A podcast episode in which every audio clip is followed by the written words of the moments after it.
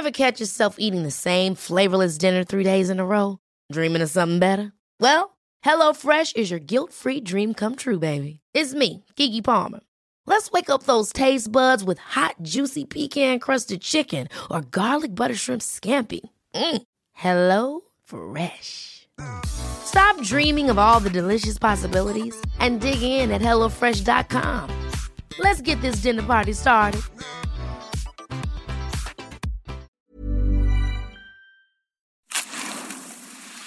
Esta es la mesa de análisis a fuego lento. Bajo la conducción de Alfredo González Castro por El Heraldo Radio. Iniciamos.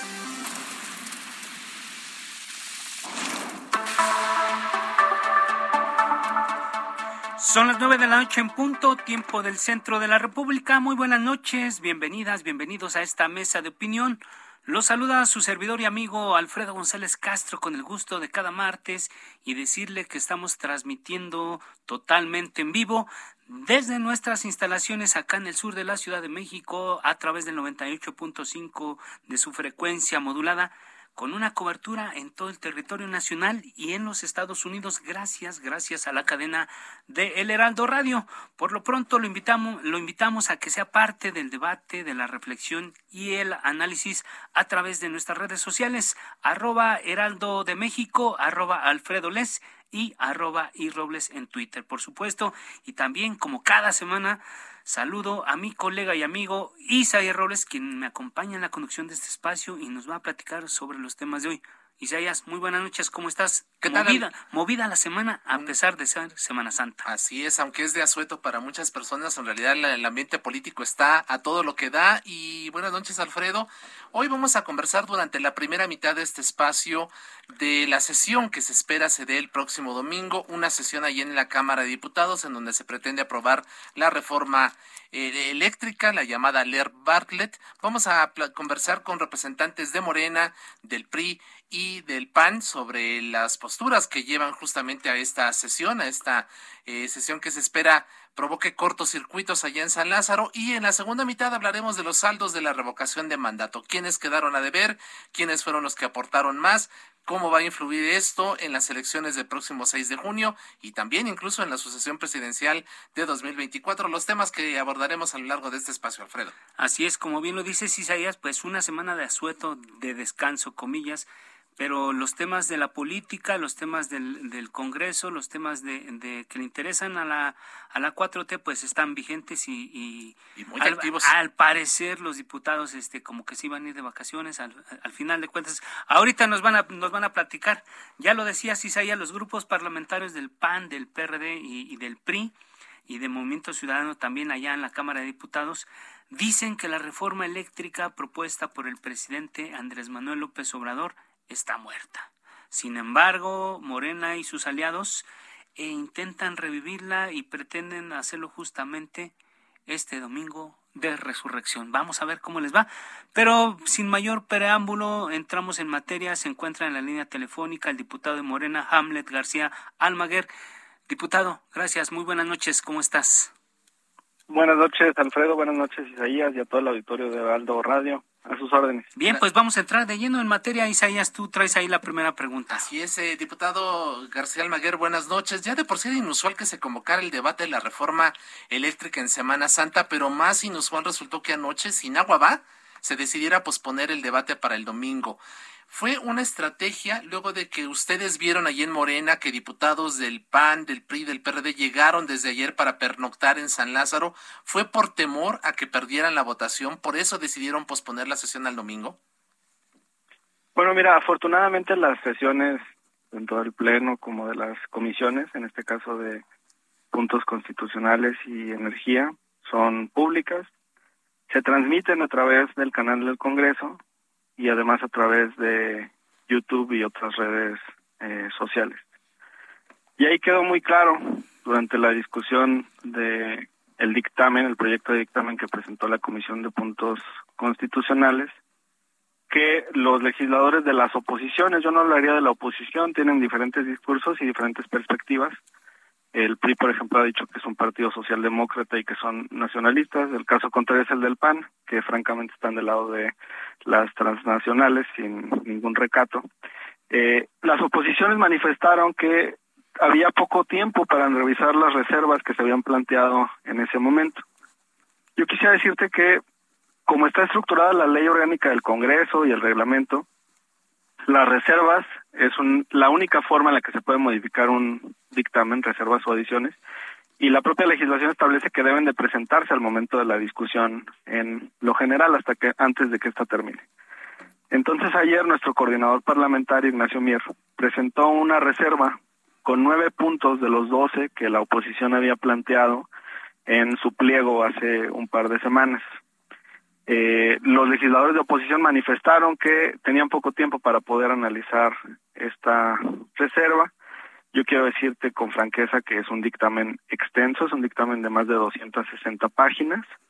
Me parece que es difícil que se pueda revisar en un día por un legislador promedio, digamos. Es importante también entonces que se tenga tiempo para poder analizarla a profundidad. Y fue una cortesía parlamentaria hacia los legisladores de las oposiciones para que pudieran realizar esta revisión de aquí al domingo, cuatro o cinco días para que puedan analizar si los puntos que ellos plantearon quedan satisfechos. Y entonces poder entrar a una discusión con argumentos, pero no se trató de ninguna manera de rehuir a la discusión o al debate, no hay ninguna norma que obligue a que un dictamen que es aprobado en comisiones se someta al día siguiente al Pleno, aunque suele ser una práctica ordinaria en legislación secundaria o en dictámenes pequeños que reforman solamente un artículo, por ejemplo, porque pues son documentos de 6, 8, 10 páginas, pero como te repito, este es de más de 260. Eh, diputado García Almaguer, eh, en ocasiones anteriores se han dispensado trámites y las iniciativas, ya lo decía Isaías, se han votado vía fast track eso de socializar el contenido del dictamen como que no se cree, o más bien parece que porque hoy tenía un informe el presidente Andrés Manuel López Obrador, como que no quisieron arruinar la noche, el día. En realidad hay un motivo para, para hacer lo que están haciendo, es una estrategia, como ya lo decían. ¿Qué nos puedes comentar? Pues mira, un, la última votación en Fast Track que tuvimos fue la del decreto interpretativo sobre el concepto de propaganda gubernamental. Y ahí el, la propuesta de, de reforma era un documento de seis páginas y el dictamen eran cuatro páginas, es lo que te comento. Eh, no es comparable con una modificación constitucional de este calado. Pero nosotros estamos satisfechos porque escuchamos las propuestas de las oposiciones, quedaron plasmadas en la reserva, forman parte del dictamen que es ahora presentado ante el Pleno y yo quisiera saber ahora los legisladores de la oposición qué van a hacer, porque las cuestiones que ellos plantearon pues ya quedaron integradas y son propuestas de ellos. No creo que eh, lleguen al extremo de votar en contra de sus propias propuestas. Claro. Diputado, ayer causó controversia la presencia de Paolo Salerno allá en San Lázaro, en el Palacio Legislativo. Él es abogado especialista en energía, es managing partner de Salerno y Asociados, académico del Centro de Energía del ITAM. ¿Qué opina usted de la presencia de Salerno allá en, durante la discusión justamente del, del eh, dictamen? Porque se dijo que era un cabildero en favor de las empresas que están moviendo este tema eléctrico acá en el país, diputado? Bueno, yo a él lo conocí porque compareció en el Parlamento Abierto en representación de la iniciativa privada. O sea, sí es un personero de las transnacionales, forma parte además no solamente, como tú mencionas, de la academia, sino de la representación oficial de la Cámara de Comercio de Italia en México. Entonces él sí tiene una representación de las corporaciones. Así es. Pues mencionarte que no nos pareció que estuviera en los lugares asignados para legisladores, porque cada curul es una expresión del principio de representación que está en la Constitución. Esas son asignadas por la votación del pueblo de México, independientemente del partido quienes votaron por el PAN o por el PRI o por el PRD votaron para que sus representantes estén en esos lugares. Diputado, algunas ocasiones, perdón, diputado por interrumpirlo, pero a veces hasta sus asesores mismos eh, se sientan allí. Eso está en el artículo sexto, fracción novena, numeral primero de la ley orgánica del Congreso. Así es. Oiga, eh, se permite que los asesores, se permite que los asesores estén en el pleno, pero no es lo mismo un asesor que un cabildero. A ver, hace unos minutos en estos mismos micrófonos con eh, nuestro colega periodista eh, Javier Solorzano estuvo precisamente Paolo Salerno. ¿Nos permite escuchar muy brevemente lo que le comentó y volvemos con usted para cerrar la plática? Sí, Porque yo no soy ningún cabildero. O sea, yo no trabajo con ninguna empresa italiana han dicho que soy socio de empresas italianas, que soy empleado de empresas italianas. Yo no, no ni, ni italiana ni otra. Yo tengo mi despacho. O sea, yo no, no, no soy ningún cabildero de nada y de nadie. ¿Qué nos puede comentar, diputado? Pues que en su perfil de LinkedIn y en la reseña que se presentó en el Parlamento Abierto y en su propia cuenta de Twitter, pues él es el representante de la Cámara de Comercio de Italia en México y evidentemente pues aboga por esas empresas transnacionales, empezando por en él. Entonces pues es falso lo que manifiesta. Se siguió el procedimiento parlamentario, nuestro vicecoordinador Leonel Godoy le solicitó al presidente de, en ese entonces, en ese momento el presidente de las Comisiones Unidas, el diputado Robledo, que le pidiera amablemente a este señor que se retirara de los lugares asignados para los legisladores y me parece que es una doble manera de presionar. Primero, evidentemente, a los legisladores de las oposiciones, porque pues está ahí para tirarles línea o verificar que voten eh, como se los indican sus patrones, las transnacionales.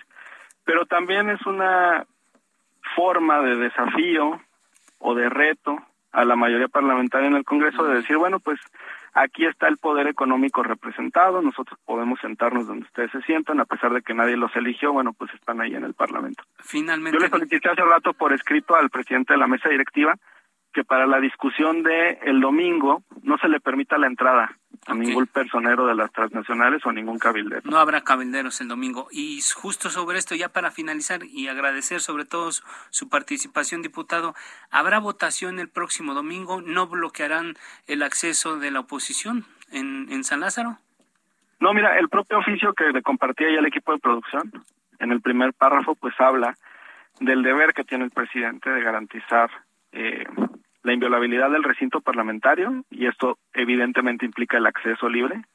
Y segundo pues también eh, el permitir la libertad e independencia de los legisladores. Entonces pues es falso que se esté planteando algún esquema eh, que no permita que los legisladores acudan. De hecho, si algún legislador de la oposición tiene temor de que no lo dejen entrar, yo con mucho gusto me ofrezco a que lleguemos juntos para que no tenga ningún problema en el acceso y estaremos ahí pendientes y decirles que independientemente de lo que suceda el domingo, la ruta está clara, hay dos formas para que las normas sean constitucionales. La primera es en el Parlamento con esta reforma, pero la segunda también es a través de la legislación secundaria que usualmente es desafiada ante la Suprema Corte de Justicia de la Nación, quien eh, en la semana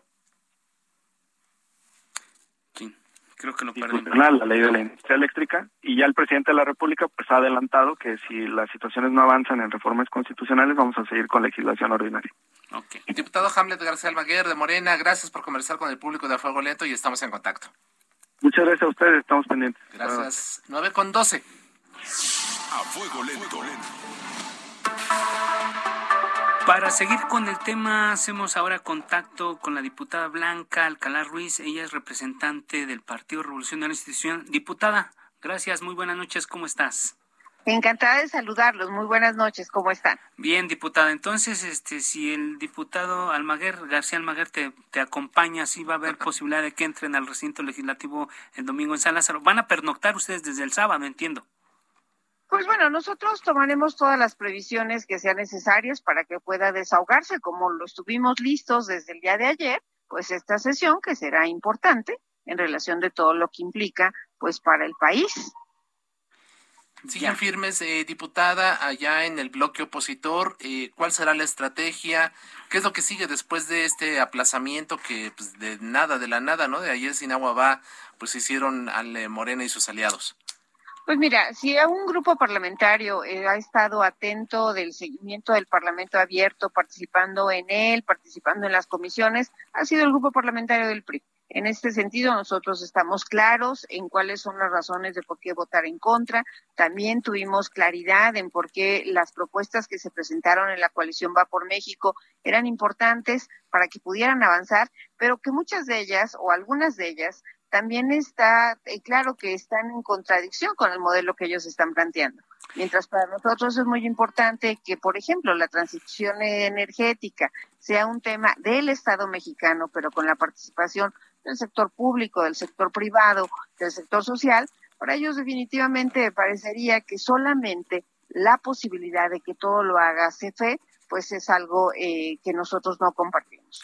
Eh, Adelante, diputada, usted termine la idea. No, gracias. Por otro lado, eh, también para nosotros es muy importante eh, darle certidumbre jurídica a los inversionistas, eh, darle buenas señales al mundo de que México es un país serio, que sabe honrar compromisos, pero que también sabe negociar para que en un momento dado, pues las cosas vayan cambiando de acuerdo como van cambiando las circunstancias. Y en este sentido, por supuesto que nosotros también hemos planteado propuestas que buscan reordenar el mercado, pero no eliminarlo, que buscan lograr que haya energía limpia, que haya energía barata y por supuesto que haya energía suficiente y oportuna para que las empresas puedan competir.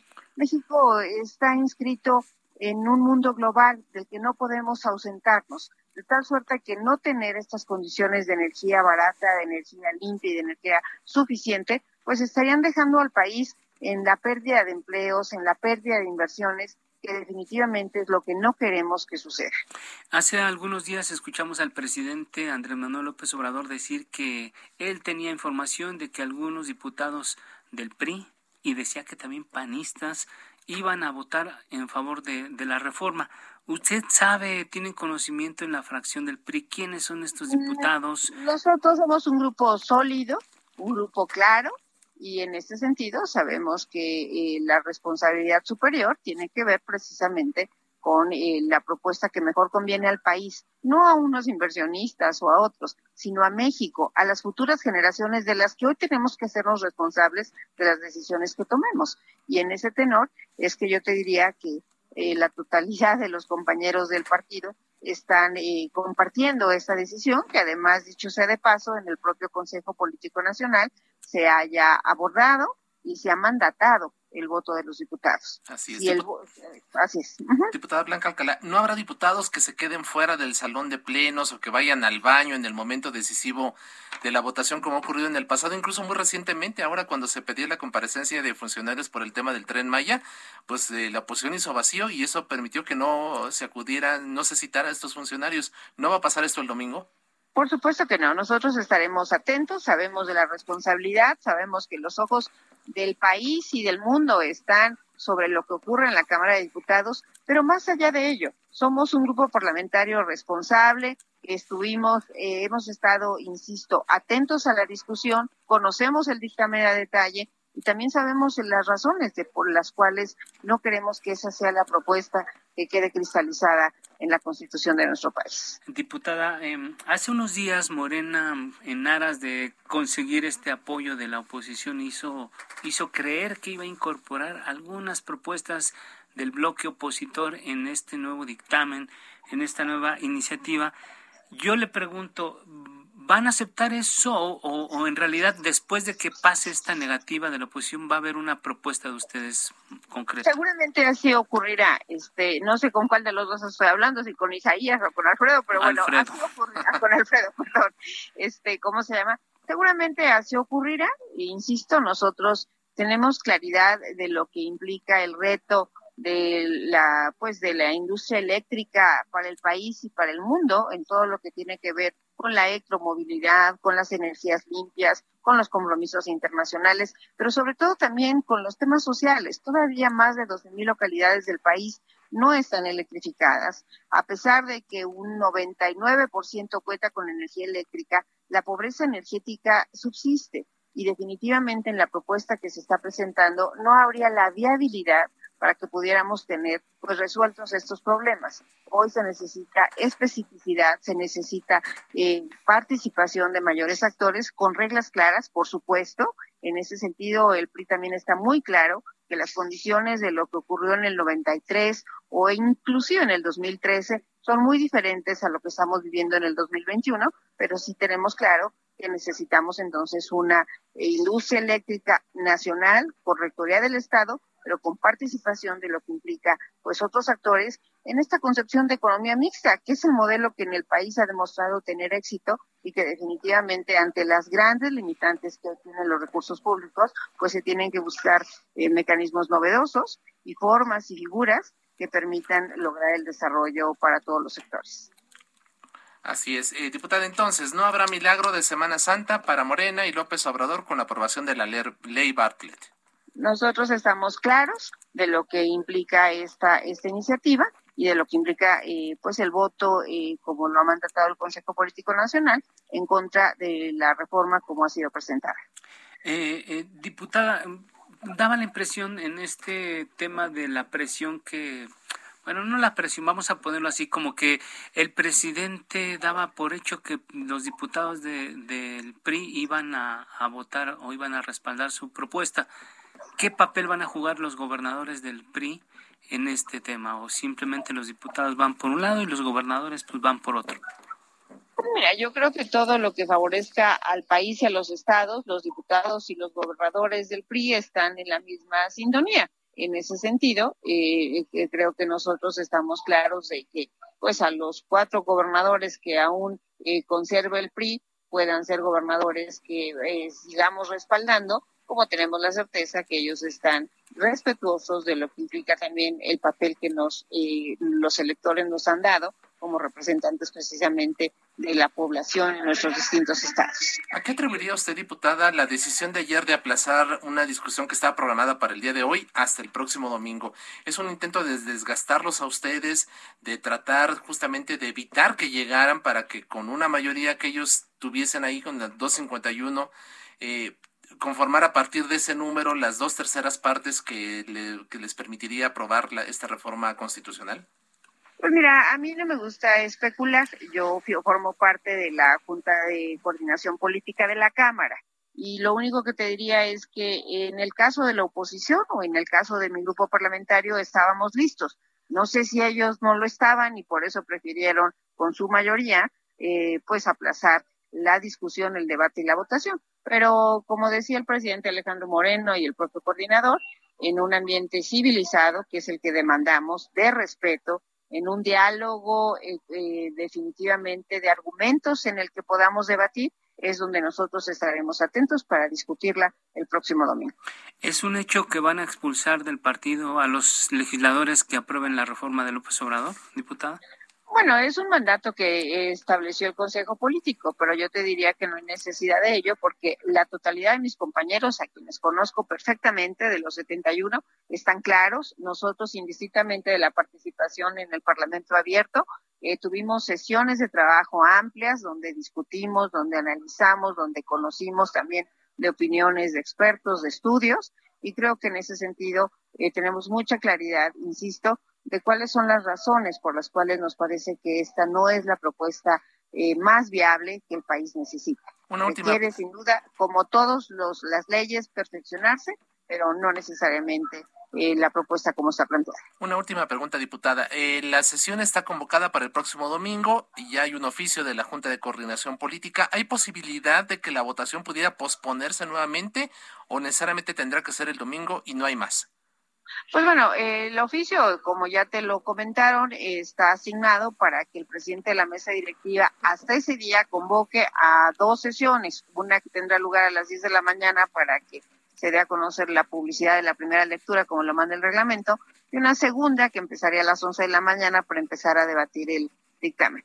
Yo confío en la seriedad de ello, porque efectivamente en la Junta de Coordinación y en la mesa pueden haber acuerdos comunes y después eh, pueden presentarse uno nuevo, como ocurrió en esta ocasión, y la mayoría oficialista votarla y ganarla. Pero yo espero eh, que la seriedad de lo que implica estos temas nos haga debatirla en tiempo y en la forma que ellos decidieron.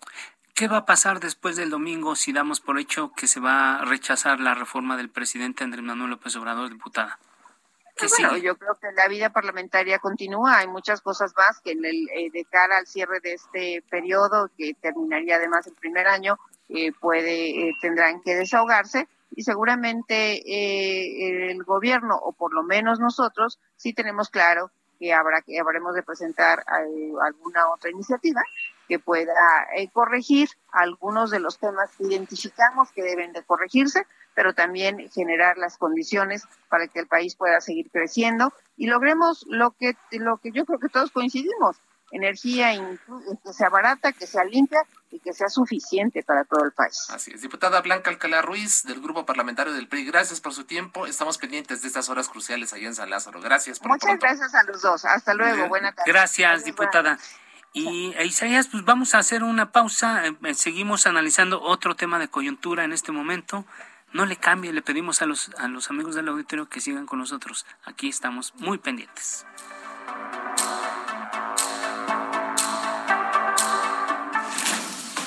Siga en la polémica por El Heraldo Radio, con los que saben de política y la desmenuzan. En la mesa de análisis, a fuego lento, con Alfredo González Castro. Regresamos. Hey, I'm Ryan Reynolds. Recently, I asked Mint Mobile's legal team if big wireless companies are allowed to raise prices due to inflation. They said yes. And then when I asked if raising prices technically violates those onerous two year contracts, they said, What the f are you talking about, you insane Hollywood ass? So to recap, we're cutting the price of Mint Unlimited from $30 a month to just $15 a month. Give it a try at mintmobile.com slash switch. $45 up front for three months plus taxes and fees. Promoting for new customers for limited time. Unlimited more than 40 gigabytes per month. Slows. Full terms at mintmobile.com.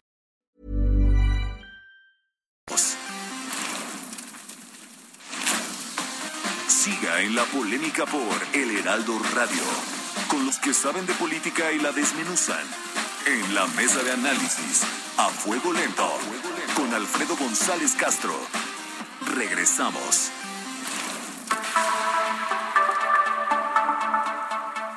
Son las nueve de la noche en punto, con 30 minutos, hora del centro de la República. Volvemos a la mesa a fuego lento. Les recuerdo que estamos transmitiendo totalmente en vivo por el 98.5 de su frecuencia modulada desde nuestras instalaciones acá en el sur de la Ciudad de México, con una cobertura en todo el territorio nacional y también en los Estados Unidos, gracias a la cadena de El Heraldo Radio. Dos temas muy importantes estamos tratando esta noche. En la primera parte, todo lo relacionado con el debate allá en el Congreso de la Unión, relacionado con el tema de la, la reforma eléctrica. Y ahora vamos a hablar de lo que ocurrió este fin de semana con la consulta sobre la revocación de mandato. Isaías, estamos de regreso, un tema muy, muy importante. Así es, Alfredo, pues eh, ahora vamos a otro asunto no menos relevante y es que bueno, pues como todos ya, ya, sabemos, el pasado domingo se llevó a cabo la consulta sobre la revocación de mandato. Allá por la noche el consejero presidente del INE, Lorenzo Córdoba, dio a conocer los resultados finales. El 91.8% de los votantes pidieron que el presidente Andrés Manuel López Obrador se mantenga en el cargo hasta concluir su periodo constitucional en el año 2024, mientras que 1.063.000 personas demandaron que se vaya. Vamos a escuchar parte del informe que ofreció anoche Lorenzo Córdoba, presidente del INE. Votaron 16.502.633 electores, que corresponden al 17.77% de los 92.8 millones 92.8 eh, millones y más de electores registrados en la lista nominal. Ahora nos toca a todos y todos mirar hacia adelante los desafíos que enfrenta nuestra democracia. La revocación de mandato en la que los trabajos de esta autoridad concluyen el día de hoy para pasar la estafeta al Tribunal Electoral, nos demuestra claramente que hay, que hay mucho INE y, lo mejor, se constata que le pese a quien le pese, hay INE para mucho rato. Bien, Isaías, para hablar precisamente de este, para revisar las cifras que nos dio el presidente del Instituto Nacional Electoral y todo lo que surgió alrededor de este, de este tema controvertido, polémico, Vamos a dar voz a Víctor Hugo Sondón, él es representante del PAN ante el Consejo General del INE. Víctor Hugo, muy buenas noches, gracias por estar con nosotros. ¿Qué tal? Muy buenas noches. Gracias, Isaías. Gracias, Alfredo, por esta invitación y este espacio. Así es. Eh, comentábamos, Víctor Hugo, que pues el 91.8% de los votantes pidió que el presidente se mantenga. López Obrador parece tener teflón, ¿no? O sea, todo se le resbala. ¿Qué opinas? ¿A qué atribuir este eh, pues muy elevado porcentaje que pidió que se mantenga en el cargo en este proceso de revocación? yo creo que es importante señalar algo. El presidente de la República en el 2018 como todos sabemos, obtuvo 30 millones de votos en una campaña que fue una elección eh, federal, constitucional, que tenía contrincantes de los de otras coaliciones, otros partidos políticos, eh, y bajo ese esquema y dentro de la oposición, que fue donde compitió, obtuvo 30 millones de votos. Aquí lo relevante y que es importante analizar, y lo pongo en la mesa, que hoy siendo presidente de la República, con todo el poder del Estado que vimos que hubo un despliegue importante de toda la fuerza de poder del Estado, el propio ejército, en esta revocación de mandato que también desvirtuaron y desnaturalizaron y le pusieron que era una ratificación de mandato padrones de beneficiarios, de programas sociales, todo lo que fueron este, eh, estos misioneros que los traen en todo el, país, eh, que es una estructura del gobierno pagada por el gobierno y que todos los vimos hacer proselitismo eh, durante todos estos meses a favor del presidente, que son los servidores de la nación, el partido político Morena, todos los gobernadores, el propio secretario de Gobernación, recursos públicos, tanto materiales como eh, quien pagó tantos espectaculares que se desplegaron en todo el país. Lo que quiero resaltarte de todo ese despliegue que hizo, que fue una revocación de Estado, eh, ¿de dónde sacaron el dinero? Sería la pregunta. Número dos, va a quedar impune todo lo, todo lo que hicieron. El propio presidente nacional de Morena acarreando gente, o sea, o estaban tan desesperados de que no les alcanzara como no les alcanzó que hasta el propio presidente nacional de Morena, en un reto a la autoridad, tanto la administrativa como el Instituto Nacional Electoral, como a la jurisdiccional, el Tribunal Electoral del Poder Judicial de la Federación, evidenció en sus redes sociales que estaba cargando gente. Y yo creo que sí lo necesitaban. Entonces, dentro del contexto que yo quiero, que quiero dejar en el ambiente, que todos sus auditorios lo tenga eh, en, el consciente, consciente es que es presidente de la República y con todo su despliegue, ellos van a poner siempre de pretexto y echarle la culpa a alguien. Andrés Manuel siempre le ha echado la culpa a alguien de algo, de todo. Que con todo el dinero que le metieron a revocación de mandato, con todo el acarreo, con todo el uso de los programas sociales, no teniendo contendientes, o sea, competía contra sí mismo, la oposición dijimos no vamos a participar, PRI, PRD, no tenía contendientes. Obtuvo eh, Víctor Hugo, millones de votos. Víctor Hugo Sondón, en, en, en la revisión del, de los números, en, con los primeros análisis, estados del centro y sur del país son los que aportaron hasta el 60% de los votos. ¿Será acaso que ahí están las obras emblemáticas de la 4T como el tren Maya, la refinería Dos Bocas o el corredor transísmico y eso fue lo que favoreció esta participación. ¿Cómo estás viendo tú esto? Bueno, ninguna de estas tres este, obras eh, aparentemente monumentales y que ha venido anunciando durante tanto tiempo el presidente de la República, ninguna de las tres ha sido, todavía se ha obtenido algún beneficio en las regiones del país del sur. No, yo creo que ahí lo que hay que analizar el despliegue de recursos de los programas sociales es en esa zona. O sea, la mayor cantidad de beneficiarios de los programas sociales, porque bueno, se hay que analizar cuáles son los programas sociales, es el lugar en donde está la gente desafortunadamente más necesitada. Entonces, usufructuando precisamente esa necesidad y con los programas sociales, pues obviamente es donde hay mayor respuesta. Eh, y, pudimos ver que aún así en el estado de Tabasco, que fue el que más eh, salieron a votar, ni siquiera llegó a la media de la votación nacional de una elección. Ellos quieren ver esta elección como una elección intermedia, no. O sea, no tiene tintes algunos de una elección interviene, intermedia. Tenía todos los tintes de una elección presidencial. Dicen, es que si hubieran puesto el total de las casillas, hubiéramos tenido 45 millones de votos. Eso no es, eso no es cierto. Hicieron un despliegue de acarreos, hasta desafortunadamente hay dos familias en duelo que, en, ese, en esos eh, acarreos que hicieron, desafortunadamente perdieron la vida. Dos mujeres, hay un bebé internado que está en terapia intensiva, que son de las cosas lamentables. Eh, dicen eh, en entrevista lo que les dieron, que tres pollos y dos kilos de, de frijol con gorgojo, como lo decía antes el presidente de la República, y algunas cosillas que les entregaron, y que fue en contraprestación de, ¿no? Entonces, el gobierno que se ha venido enarbolando con la bandera anticorrupción, de la verdad, de la justicia, pues obviamente está haciendo todo lo contrario. Pero mira, fuera de discursos que pudieran ser ya monólogos, que eso la gente ya no lo quiere ver, ya no lo quiere sentir. Eh, la realidad es de que esta revocación de mandato que costó 1.700 millones de pesos del dinero de los mexicanos, más aparte de todo lo que gastó el gobierno federal en publicidad al presidente de la República, fueron miles de millones de pesos, todo lo que le regalaban a la gente, todo lo que todo lo que conlleva este este despliegue de recursos económicos ofensivos innecesarios totalmente, me parece que hubiera sido mucho mejor una buena encuesta con un muestreo muy alto y todos sabíamos que el presidente se iba a quedar, ganara, perdiera, empatara, o sea, se iba a quedar porque el presidente fue electo por seis años y aparte no lo pidió nadie, o sea, la, ciudadanía no lo pidió, lo pidió una organización que fue creada ex profeso para esto por Morena. De hecho, la, presidenta de esta organización fue candidata de Morena. Esto fue todo un circo, un circo que le costó muy caro a, a los mexicanos y a los mexicanos. Así es. Víctor Hugo Sondón, representante del PAN ante el Consejo General de Línea. Muchas gracias, buenas noches. No, hombre, muchas gracias a ustedes. Un saludo a su auditorio. 9 con 39. A fuego lento. Bien, vamos ahora a escuchar otra voz eh, sobre el análisis que estamos haciendo de esta de este ejercicio de, de democracia participativa que se llevó a cabo este fin de semana aquí en el país.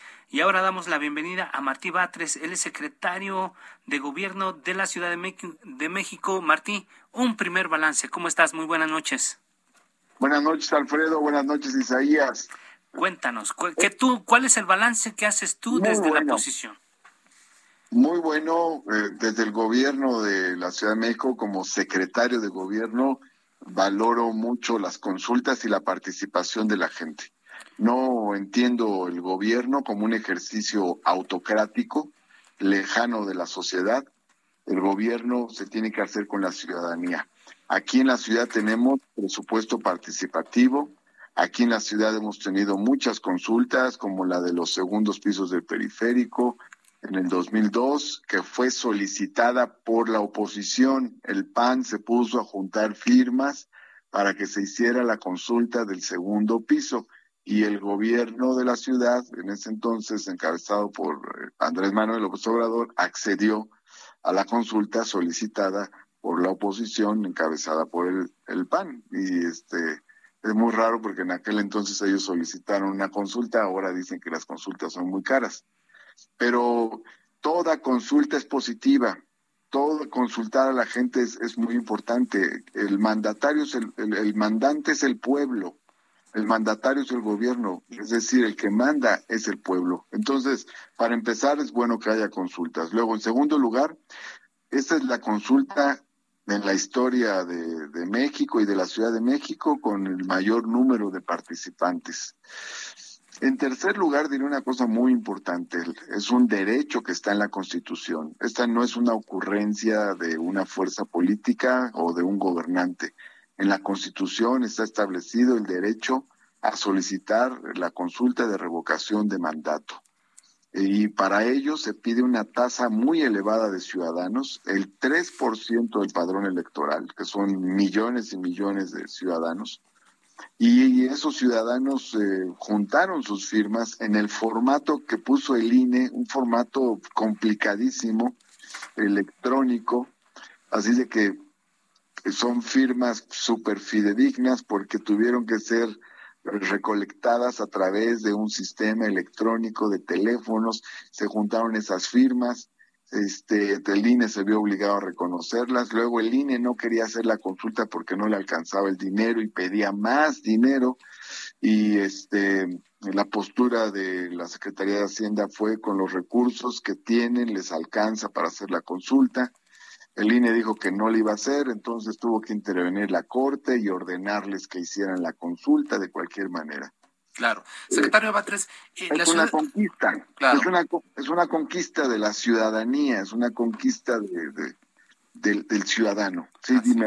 Eh, le preguntaba al secretario Batres, la Ciudad de México y el Estado de México sumaron 3.469.000 votos, ¿no? Aunque fueron las entidades donde más se pidió la revocación con 10.3 y 9.4% respectivamente. ¿Qué está pasando? Le pregunta a usted en la capital, que es uno de los bastiones del movimiento obradorista.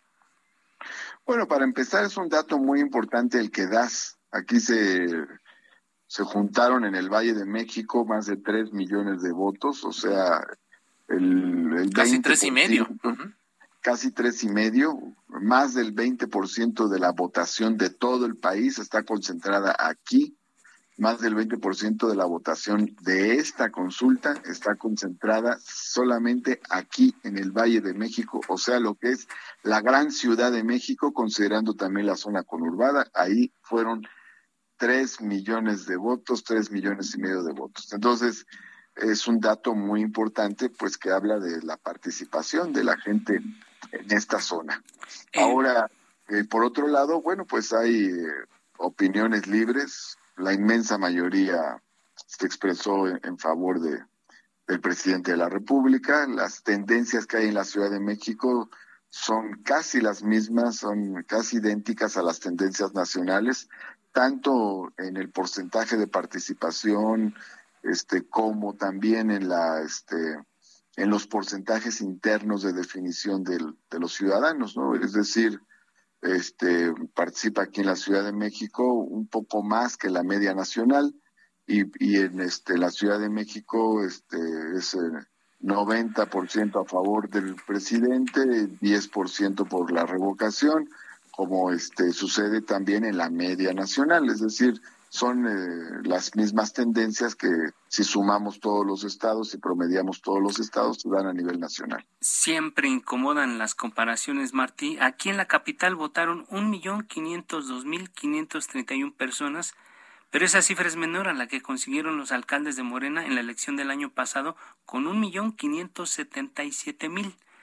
¿Qué está pasando con los capitalinos?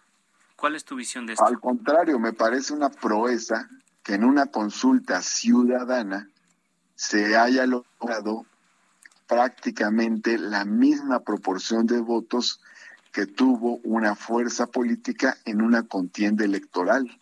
Hay que considerar que la consulta ciudadana tiene otra naturaleza. Aquí no hay un largo periodo de campaña, aquí no hay financiamiento a las fuerzas políticas, aquí no hay competencia electoral entre diversas fuerzas políticas. Ni, el, ni el mismo número de casillas, ¿no? Bueno, aquí además de esto, lo que tú dices, la tercera parte de las casillas, ahora agrégale que la oposición este, tuvo mucho miedo de presentarse a la consulta de revocación de mandato y entonces no existió el incentivo de ir a vencer a otra fuerza política. Eh, hubo una parte de los que en las encuestas contestan que simpatizan con el presidente López Obrador, que no acudió a las urnas porque consideraba que no estaba en peligro la presidencia del licenciado López Obrador. Entonces, si, tu, si hubiera participado la oposición, la dinámica de la participación ciudadana hubiera sido otra. La oposición prefirió hacer una campaña por el abstencionismo que ir a presentarse y defender sus, sus argumentos. Es decir, incluso el senador del PAN, este, Damián Cepeda, los criticó, criticó al PAN y les dijo, oigan, debieron haberse presentado a la revocación de mandato. Porque además es, sí, hace algo, hay varias cosas que no suenan lógicas. Tenemos una oposición que tiene un discurso beligerante contra el presidente, en el que se califica al presidente como un hombre que destroza al país, este, que está haciendo daño a México, este, en fin, incluso muchos de ellos han llegado hasta, hasta una descalificación que raya en el insulto. Y pues, si yo considero que un presidente está destrozando a mi país, pues por patriotismo voy a, las urnas para solicitar su revocación. Así es. Yo, yo no permitiría ser pasivo frente al destrozo de mi patria. Entonces, eh, yo creo que a la oposición le faltó valentía para ir a las urnas y defender en las urnas todo lo que han venido diciendo estos tres años, porque suena completamente ilógico, suena muy aguado, que tres años están diciendo, este es el peor presidente de la historia, está destrozando a México, qué barbaridad, este, este, no piensa bien, bla, bla, bla, etcétera. Y el día que tiene la oportunidad de quitarlo, ese día dice, no, no, que se quede tres años más, que se quede los tres años que le faltan. O sea, que siga en la presidencia. Se pasmaron en la oposición. La respuesta. Pues que quiere decir que no tenían seguridad de que el pueblo de México esté secundando su, su eh, percepción de las cosas. Quiere decir que que sabían que no podían ganar esta revocación de mandato. Quiere decir que su discurso está alejado de la realidad y que ellos mismos son conscientes de que no están diciendo la verdad cuando le dicen al pueblo de México todas esas cosas en contra del presidente de la República.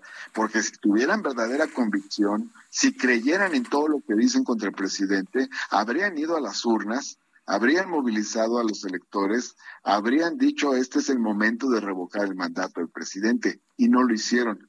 en cambio, los, simpatizantes del presidente fueron a defenderlo. Fueron a las urnas a decir queremos que siga el presidente, estamos de acuerdo en, este, en la forma en que está gobernando México.